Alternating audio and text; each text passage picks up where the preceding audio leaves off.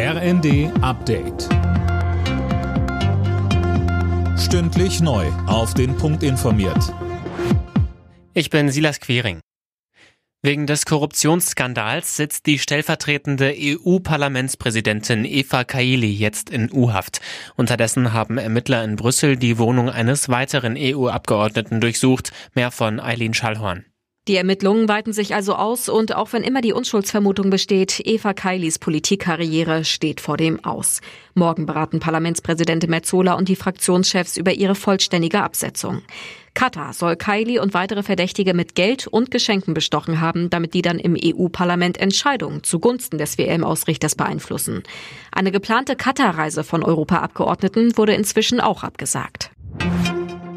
Im koalitionsinternen Streit über die Verkehrspolitik hat Verkehrsminister Wissing die Pläne der FDP verteidigt, auch den Straßenausbau zu forcieren. Die Grünen lehnen das mit Blick auf die Klimaziele ab und wollen nur Schienenprojekte beschleunigen. Dazu sagte Wissing im ersten Natürlich brauchen wir auch Straßenbau. Wir müssen sich ja nur anschauen, wie viel äh, Güter wir auf der Straße transportieren. Das sind 3,7 Milliarden Tonnen Güter pro Jahr auf der Straße und äh, etwa 10 Prozent davon auf der Schiene. Wir wollen deutlich mehr auf die Schiene bringen, aber wir werden auch auf der Straße gesteigerte Anforderungen haben in den nächsten Jahren. Und wir können ja nicht leere Supermarktregale produzieren, weil wir die, die Infrastruktur nicht schnell genug ausbauen.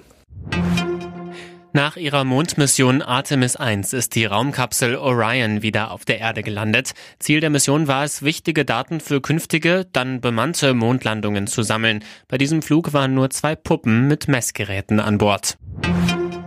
Das Weihnachtsgeschäft im deutschen Einzelhandel hat zum dritten Advent weiter an Schwung gewonnen. Laut Handelsverband läuft es vor allem bei Lebensmittelhändlern und Bekleidungsgeschäften gut. Drei von vier Unternehmen sind mit dem bisherigen Weihnachtsgeschäft noch nicht zufrieden. Alle Nachrichten auf rnd.de